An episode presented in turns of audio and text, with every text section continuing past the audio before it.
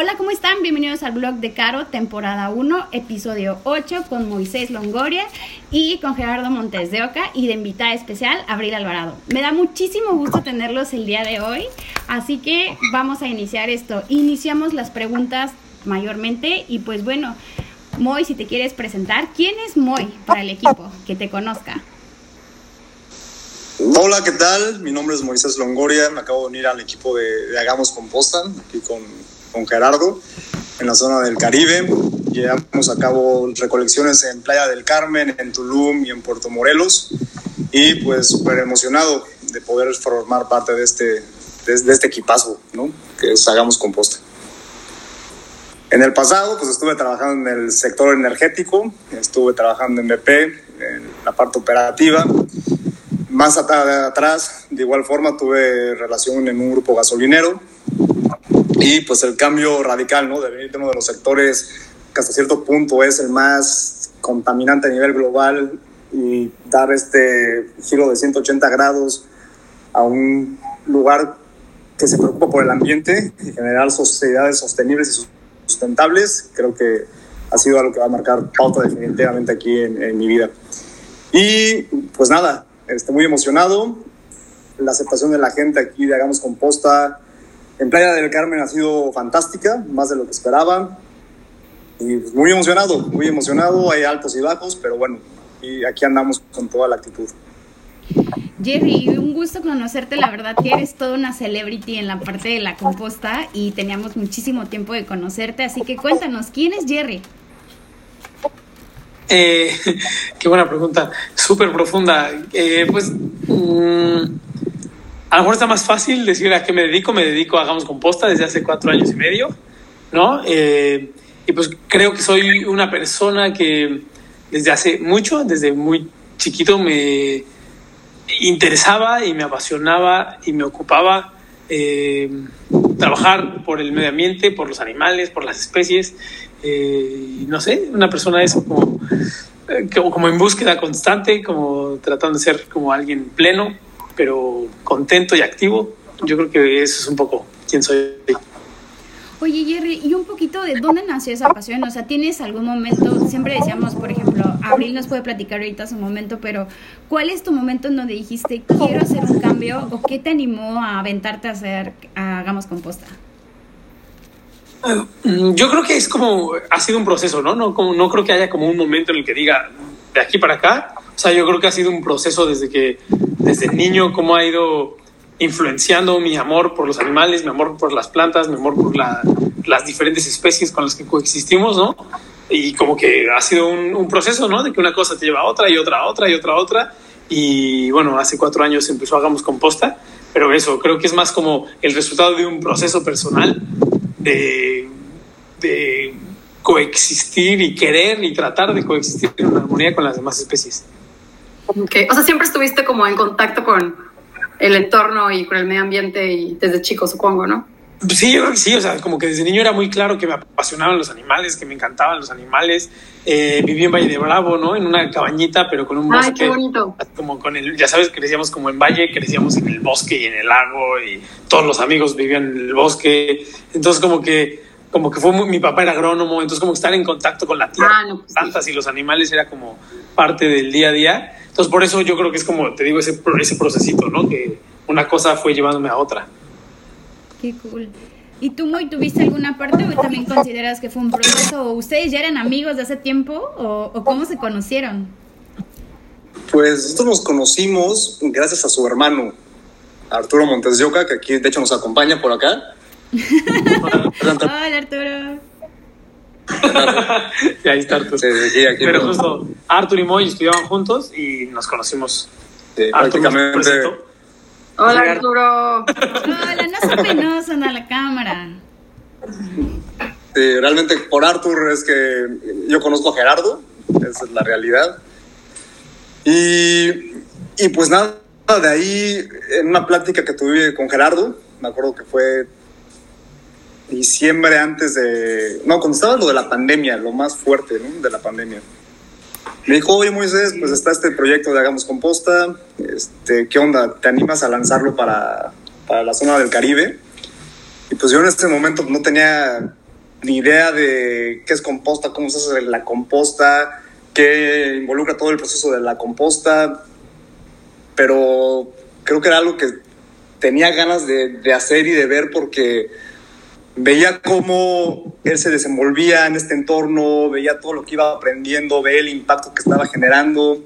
Entonces creo que era algo bastante positivo y que hacía falta, ¿no? Que más personas se sumaran a este tipo de proyectos, pusieran de su parte pues, para mejorar eh, la calidad de vida y el medio ambiente. Entonces, pues Gerardo me invita, sí fue un proceso, también yo estaba trabajando para, para BP y pues nada, tomo la decisión de dejar BP y de echarle todos los kilos Hagamos Composta. Pero pues realmente fue por la invitación aquí de, de, del buen caballero Gerardo aquí a mi lado.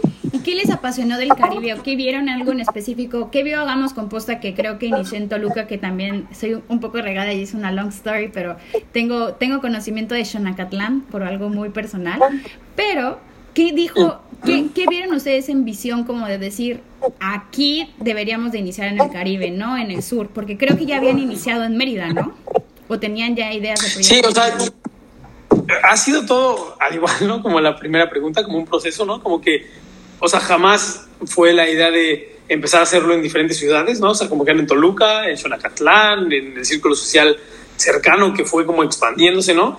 Y esa expansión fue como automáticamente haciendo que nos diéramos cuenta de que no era algo de un lugar, o sea, era, es algo que se necesita en todo, en todo el país, ¿no? Y es como Totalmente. no todo el país, es como en toda Latinoamérica y de repente no es en Latinoamérica, hay como muchas ciudades de Estados Unidos que no lo hacen y de repente es como tampoco es solo Estados Unidos, es como en Europa hay un en la India, en europeas, ¿no? ¿no? Ciudades europeas, capitales europeas que no hacen nada con los desechos orgánicos.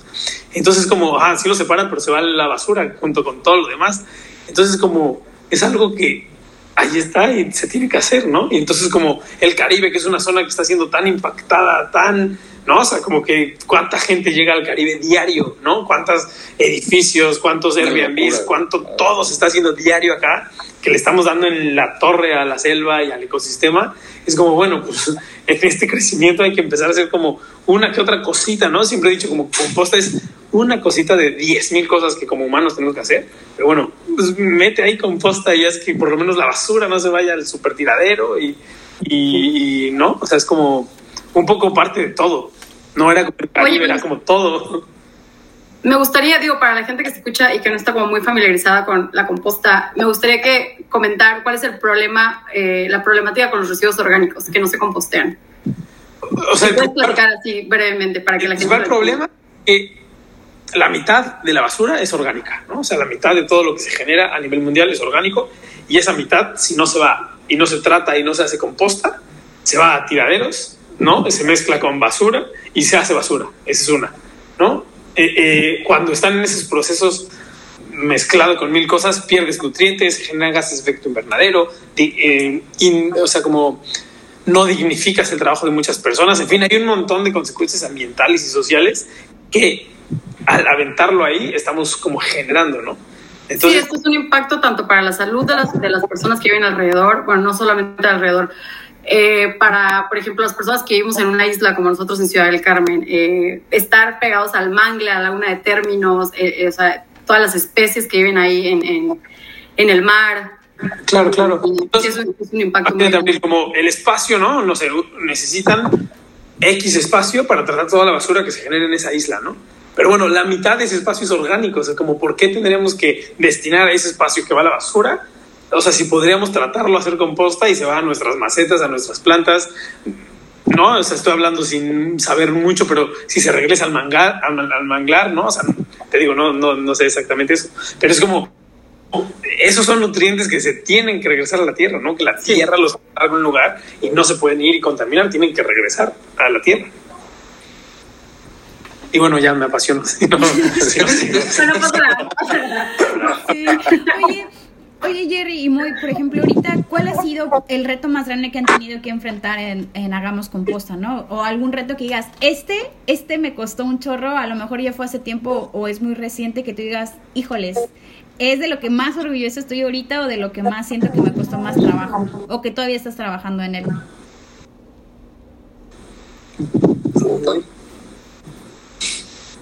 Pues, mira, algo que a mí me encanta y que sucedió aquí en, Playa del Carmen y en el Caribe, y que hasta cierto punto eh, yo era algo escéptico realmente, sobre todo aquí en el Caribe, era la aceptación de, de la gente, ¿no?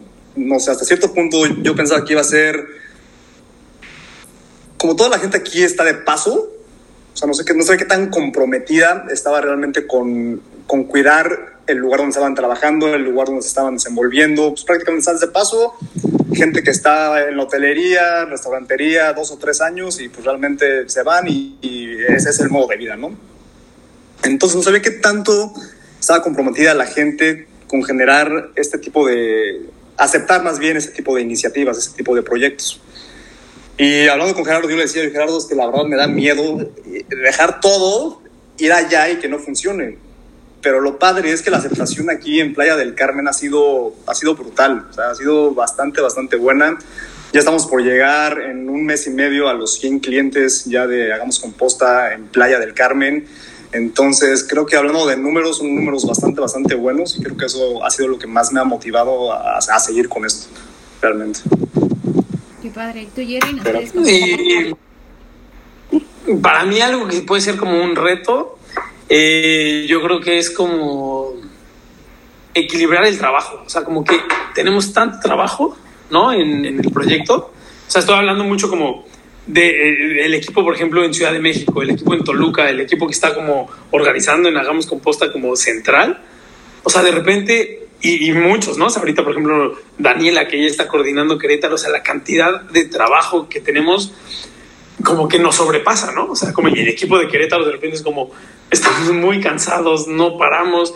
Entonces, ¿cómo lograr este balance? O sea, es cómo hacer que el proyecto sea eficiente, ¿no? En tiempo, en combustible, en, en, operación, con la gente, ¿no? Pero que al final tampoco nos desgaste y nos destruya así, que digas, no puedo más, ¿no? Entonces yo creo que eh, un reto principal y que sigue siendo, ¿no? Ayer hablábamos de eso, es, ¿no? Y de repente hay, momentos donde sí logramos como, como tener fugas, ¿no? O sea, fugas en tiempo, como fugas de, ah, aquí ya respiramos tantito aquí y respiramos tantito acá, pero como mantener eso como en el equipo en general, para mí es uno de los retos principales que a la fecha, de repente en algunas zonas, sigue siendo un reto muy, muy grande.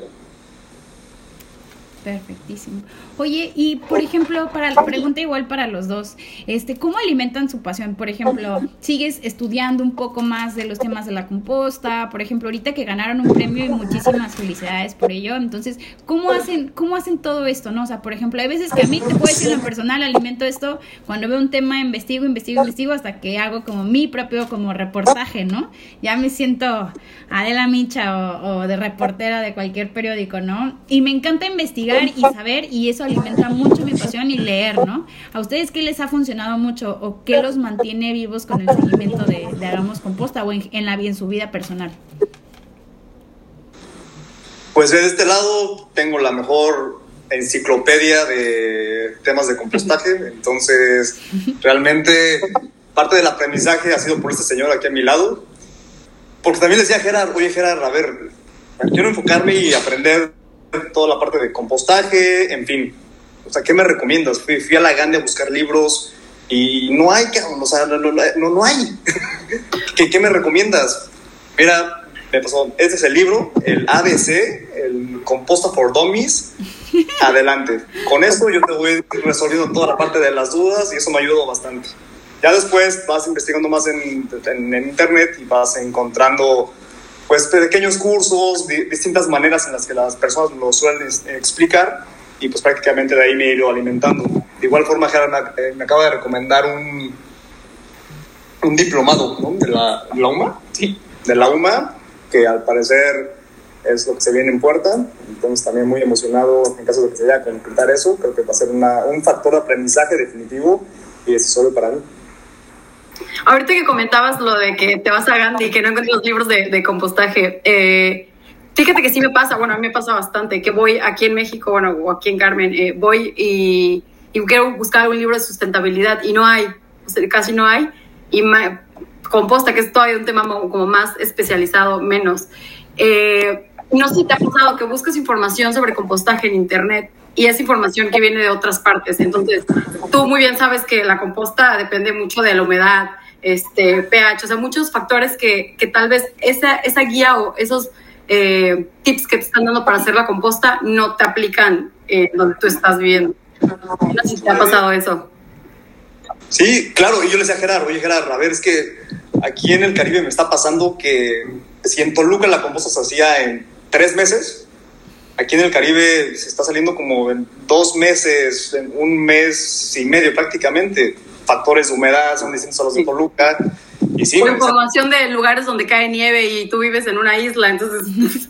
Exacto, exacto. Entonces, cada vez me decía, a ver, ¿no estás parte del proceso? O sea, realmente en todos los lugares el proceso se va a tener, hay un proceso para cada una de las regiones, entonces les voy a pasar ese libro, creo que ahí pueden saber, pueden aprender bastante, en vez de que yo les pueda decir ahorita misa, creo que eso les va a dar bastante claridad en cuanto al ABC de la composta, por así decirlo.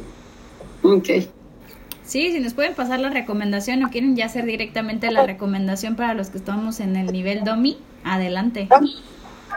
Eh, es buenísimo, es buenísimo. ¿Cómo se llama el libro? ¿Cómo se va a quedar? Ah, lo tengo aquí en mi. Te lo mandé por WhatsApp. Se llama, o sea, está así como. No, no me acuerdo. Ahorita no me acuerdo, pero. Si quieres continuar con la siguiente pregunta mientras. En eh, y para mí, o sea, como. Eh, ¿Cuál, es la pregunta? ¿Cómo mantenemos ¿Cómo alimentas tu pasión? Más, más que nada, o sea, por ejemplo, si lees mucho, investigas, te gustan los documentales o hay algo en específico que te encante hacer. Se me hace muy, muy buena pregunta. Eh, y honestamente creo que en mí, ¿no? Personalmente, la pasión se trabaja con, sí, con mucho desarrollo humano, con mucho trabajo interno, ¿no? Con con buscar momentos para conectar conmigo, para escucharme, para hacer silencio, ¿no? O sea, como la meditación. Eh, y la meditación no por ponerle como algún nombre técnico algún proceso que hago, ¿no? Simplemente como quedarme yo conmigo en silencio.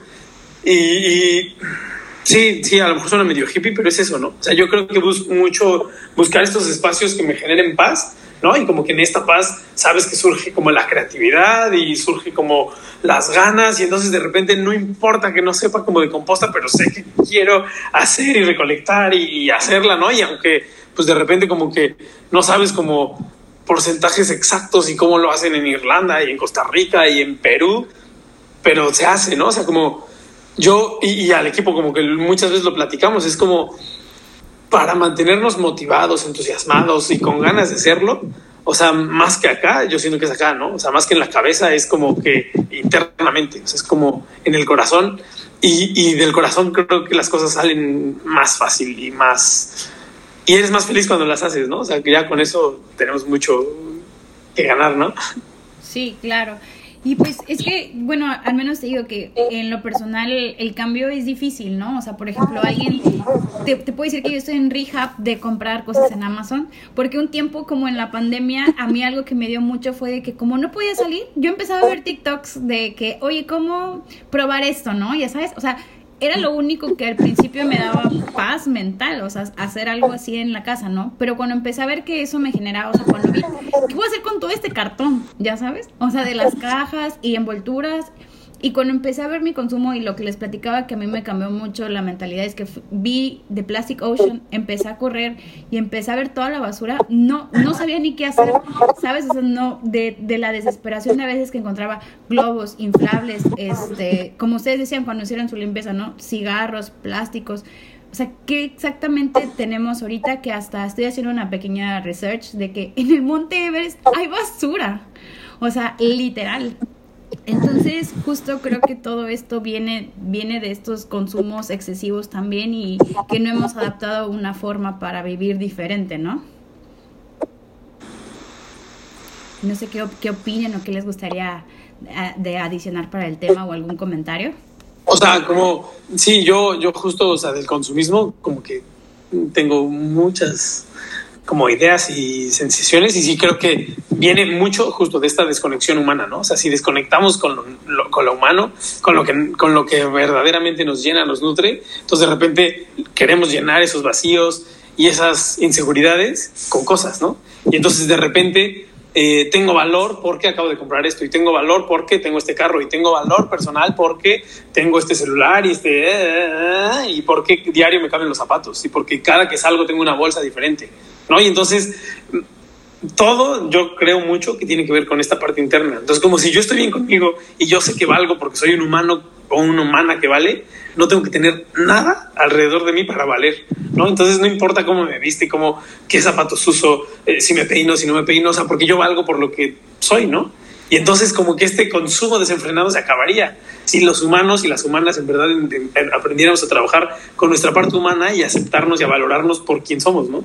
Entonces, pues sí, yo obviamente creo que el consumismo y la forma en la que el capitalismo nos como ha empujado, ¿no? Porque además te lo pone fácil, o sea, no es como juzgando a, a, a, las personas, ¿no? Es como tenemos todo desde que nacemos para ser consumistas y vivir en el consumismo, ¿no? Es sin juicio, es como desde que nacimos nos, nos todo nos encamina a eso.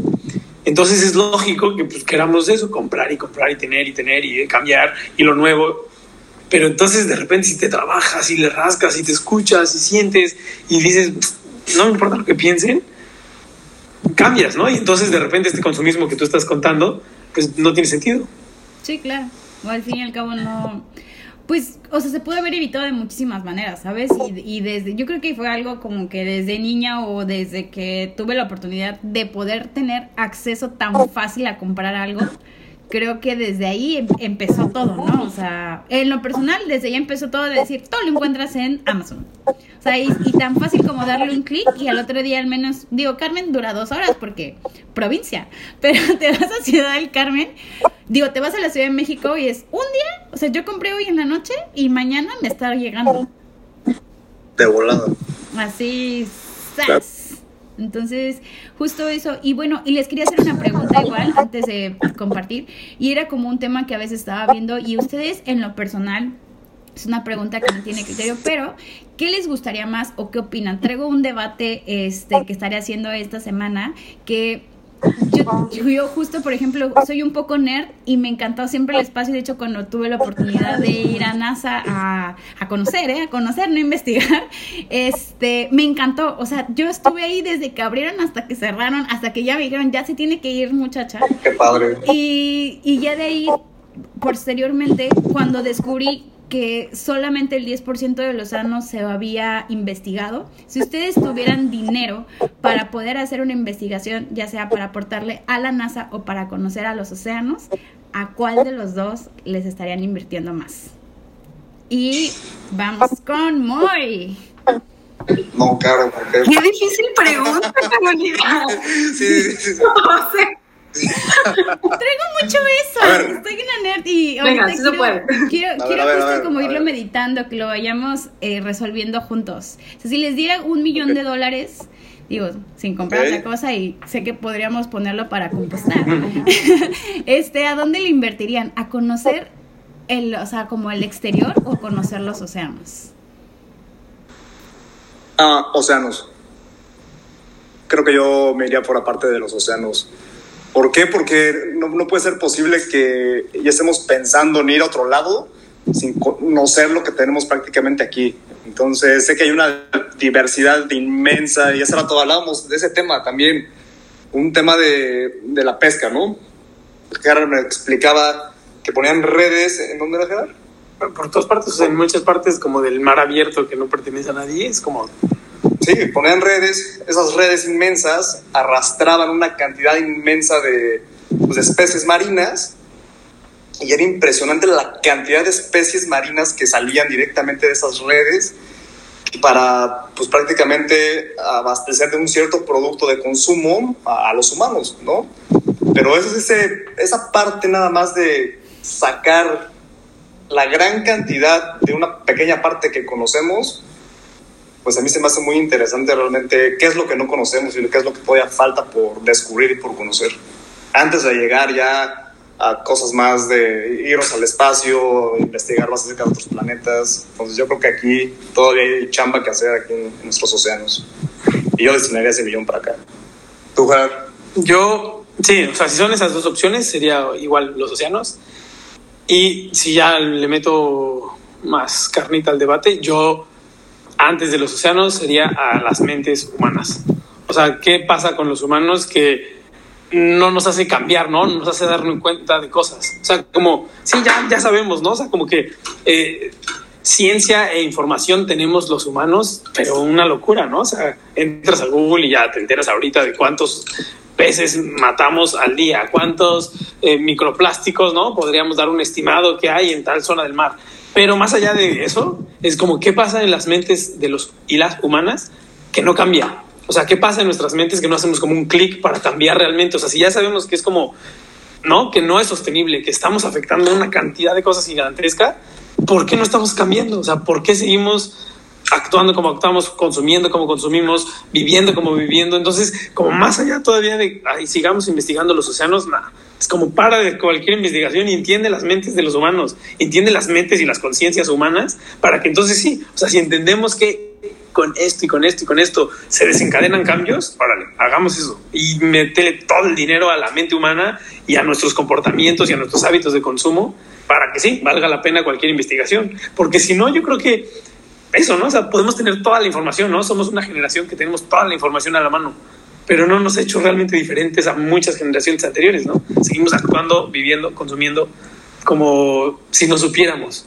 Entonces yo, nada más para echarle al debatito, no le diría ni al exterior, ni al exterior de los océanos, sino al interior humano. Perfectísimo. Y Abril, ¿tú a quién le darías el millón de dólares? Ya le cambié de peso a dólares. Océanos, definitivamente.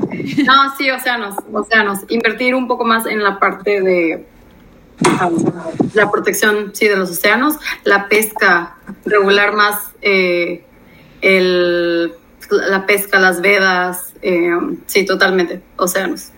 Perfectísimo.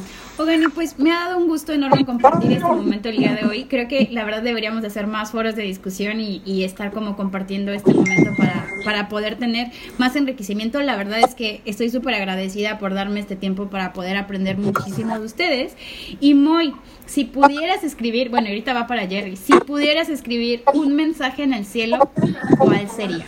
y también para ti, Jerry. Así que es un mensaje que va a estar en el cielo y, que es para que todo el mundo lo pueda, lo pueda ver y lo pueda, le pueda ayudar en algo. Wow, qué buena pregunta. Qué, bueno, qué bueno que me tocó de segundo. No, la bolita. Yo tengo que pensarle. A ver. Un mensaje en el cielo. Sí, un mensaje en el cielo. lo que está ahí plasmado. Sí, por ejemplo, Abril, ¿te acuerdas qué me dijiste en tu respuesta del mensaje en el cielo? Hay mucha gente que es como creer en ti mismo cuando hicimos la entrevista la primera vez, o si es algo que es, es muy personal, o es muy positivo, o es algo para pro en cambio. Es un mensaje que tú digas, yo me identifico con esto y lo pondrías en el cielo para que todo el mundo lo pudiera ver. Te voy a mostrar una frase que de hecho acabo de leer en el libro que me regalaste la semana pasada, que me gustó mucho, es de Pablo Neruda, y dice al principio, extranjero, esta, esta es mi patria, aquí nací y aquí viven mis sueños. Es como, como decir, oye, pues tengo que cuidarlo donde vivo y, pues como que le tengo que echar ganas por, por, no sé, por, por estar bien en donde estoy. Esa frase me gustó mucho. Muy como muy de mexicanos. Yo creo que mi frase sería, creo que sería una palabra y sería hazlo. Hay muchas cosas en la mente que le estás dando vueltas y le das tantas vueltas que al fin y al cabo no lo llevas a cabo, ¿no? Entonces creo que siempre hace falta ese, ese push para que te avientes y no sé, ese mensaje que miraras al cielo y que vieras hazlo, ah, pues ya te haría sentido, ok, pues me voy a aventar y a ver, hay que hacerlo. Sí, pues o por miedo cuando procrastinamos mucho porque, ay, no, es que no, mejor después. Exacto, exacto. A ver, hazlo, ya, hazlo. Creo que eso sería lo que poner en el cielo, hazlo. Y yo, qué buena, es que en verdad se me hizo muy buena pregunta, Eddie. ¿Cuánto espacio del cielo tenemos? No, un libro. es un lienzo en blanco. Em, yo creo mm, que pondría como a lo mejor como apaga tu mente. O sea, como mm, justo como, sí, apaguemos nuestra mente, ¿no? O sea, la mente razonal de los humanos habla mucho, ¿no? Y nunca se calla y siempre es como, ¿no? Y tiene como una conexión interesante ahí con el ego de querer hacer y hacer y hacer sin atacar el aslo de Moy, pero como, ¿no? Como, pero si no callamos nuestra mente, nunca vamos a escuchar lo que hay atrás de esos pensamientos, ¿no? Y atrás de esos pensamientos yo creo que hay cosas mucho más sutiles y mucho más humanas y mucho más simples que nuestro ego humano nos trata de hacer siempre, ¿no? Entonces yo creo que yo pondría como, acalla tu mente o apaga tu mente y, y ya, déjate sorprender por lo que viene, ¿no? Algo así. Pues padrísimo, la verdad que creo que sí hay veces que hay que darle un... De hecho yo hablo, siento que yo hablo mucho luego en lo personal y hasta he querido ir así como a sesiones que he visto en la India. Bueno, es un, es un, es un sueño guajiro que traigo así como en amar, comer y rezar, de, de callarme de verdad tres, cuatro días yo sola, que no haya nadie con quien hablar y decir, o y he practicado un poco la... Pues sí, el estar como un poco el yoga como para no, no poder relajarme, pero me ha dado mucho, me ha dado un gusto enorme poder platicar el día de hoy con ustedes. No sé si hay alguna red social en específico donde quieren que los estemos siguiendo o para que la gente pueda saber más de ustedes y del proyecto Hagamos Composta. Sí, estamos en Instagram como Hagamos Composta y en Facebook Hagamos Composta. Bueno, si le ponen Hagamos Composta salimos, pero el nombre completo era Hagamos Composta Juntos. Y en estos, pero en el que más como que hay acción y todo es en Instagram. Hagamos composta. Perfectísimo. ¿Y algún lugar en donde los quieren eh, que los sigamos o algún proyecto que quieren que les demos seguimiento en redes? Fuera de Hagamos. Justo eso. En Hagamos composta pueden ver todo lo que hacemos. Ahí salen como las colecciones, las diferentes sedes, el proyecto de Shona, que luego nos cuentas, Caro, por qué tienes ese, ese apego con Shona. Eh, y ahí, ahí publicamos todo. Procuramos compartir lo más que se pueda. Claro que sí. Pues me da muchísimo gusto saludarlos el día de hoy. Les recuerdo que nunca es tarde para ser las personas que siempre han deseado y espero que tengan un excelente día y los vemos en el siguiente capítulo que se va a lanzar el miércoles. Bye. Oigan, oigan,